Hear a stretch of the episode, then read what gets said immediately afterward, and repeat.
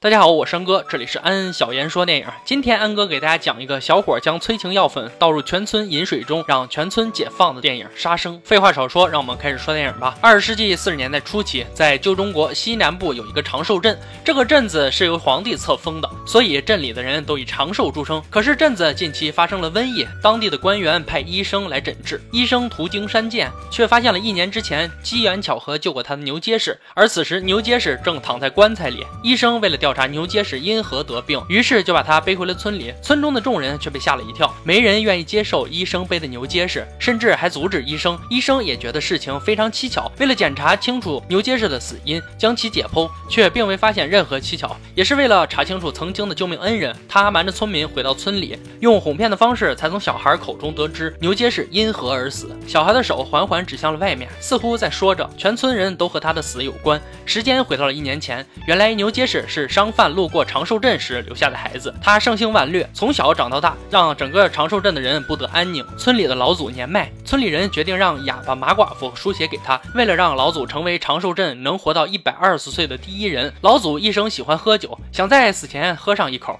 可镇长为了老祖还差几个时辰就能活到一百二十岁，就偏不让他喝酒。牛结实偷偷来看望老祖，又拿酒给他喝，谁知老祖竟然死了。村民们得知牛结实害死老祖，并拿着家伙纷纷追打他。村长说出实情，老祖的尸检结果表明与白酒毫无关系，并不是牛结实害死了老祖。老祖死后，村里人让马寡妇陪葬，却被牛结实救了上来。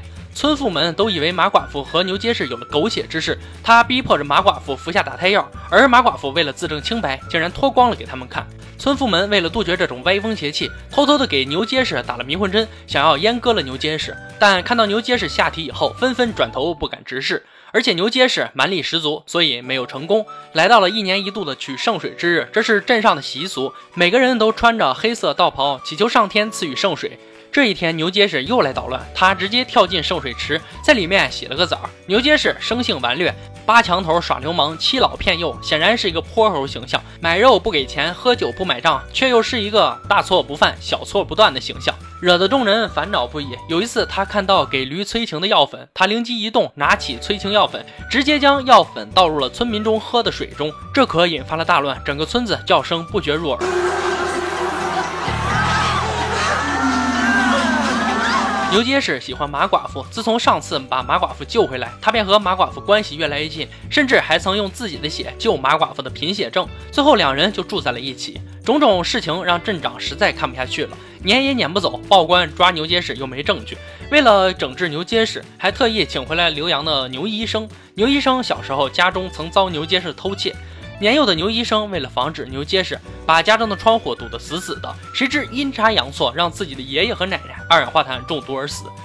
牛医生此次回来也是给爷爷奶奶报仇，而且他非常痛恨牛结实，甚至提出让牛结实死。但村民们也知道牛结实生性不坏，非常胆小的他们也不敢要了牛结实的命，向牛医生提出只要看不见牛结实就行。借用《让子弹飞》里面的名言：“杀人要诛心。”所以在牛医生的安排下，众人联合起来骗牛结实，先用言语诱导牛结实得了某种传染病，大家主动都远离他。后来在一次宴会上，牛结实不请自到。其实大家喝酒的用的是诸葛壶，大家喝的都是水，只有牛结实大口大口喝的是烈酒。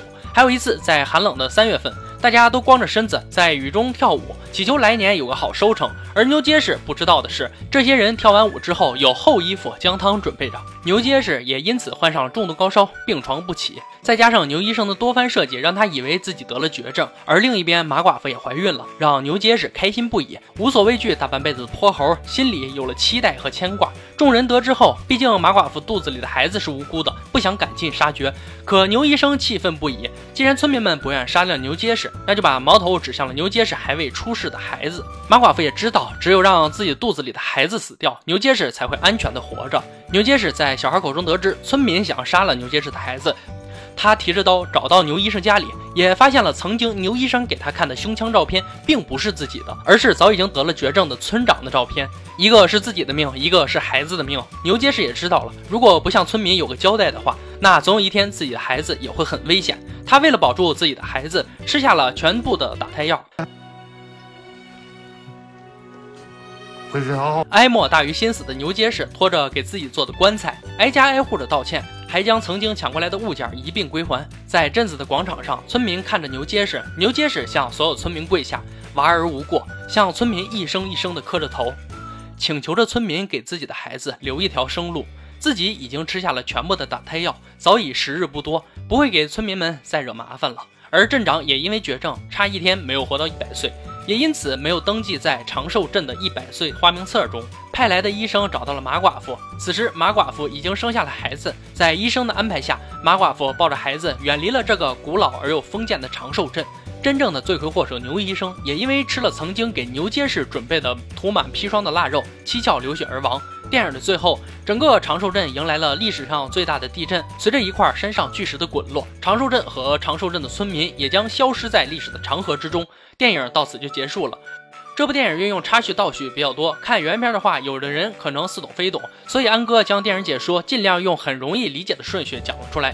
回头看看牛结实。镇子里人对牛结实恨之入骨，他毁圣水、窥刑房、破祭祀、挖祖坟、倒牌位、砸规矩，从老人到小孩，从男人到女人，所有的道德、传统、信念、生活的隐私与规则都被他冲撞了个遍。这种冲撞看似无理，却又像是对一直封闭的长寿村的思想解放。长命百岁是长寿村的终极价值取向，哪怕像缩头乌龟一样窝囊的活着，无趣且无尊严的活着，也要努力的长命百岁。而牛结实冲破思想牢笼，不为传统所禁锢，一直以一个开放的姿态活着，独身一人对抗整个封闭传统，这是需要勇气的，更是需要用命来为之奋斗的。我是安哥，如果喜欢安哥的视频解说，可以订阅我哦，也可以关注我的微信公众号“安小言说电影”。今天就说到这儿吧，我们下期再见。